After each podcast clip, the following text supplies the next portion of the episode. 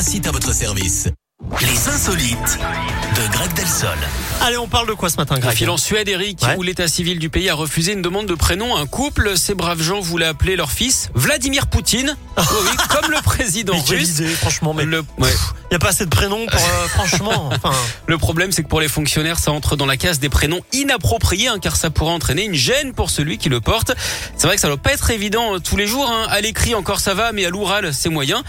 Les parents euh, vont devoir se creuser la tête pour trouver une nouvelle idée. hein. Pour eux, ça sent le Russie.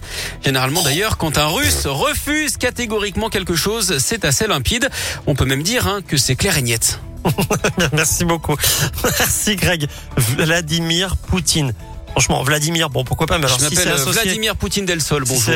c'est si c'est associé à Poutine, franchement, on essaie de trouver Ouais. autre chose. Là, je suis en plein dans les prénoms en ce moment. Et je- puis, et puis là, ils, ils font euh, Ouais. nom-prénom en tant que prénom. Quoi. Non, mais c'est n'importe quoi. Ouais. Moi, je vais, je vais l'appeler Grégoria. Oui, Grégoria Del Sol. c'est très beau. Mais ça sera que le prénom. Bonne chance à elle. Merci Greg, à tout à l'heure. À tout à On l'heure. se retrouve dans une heure. Allez, 10h05 sur Radioscope. Euh, Dans un instant de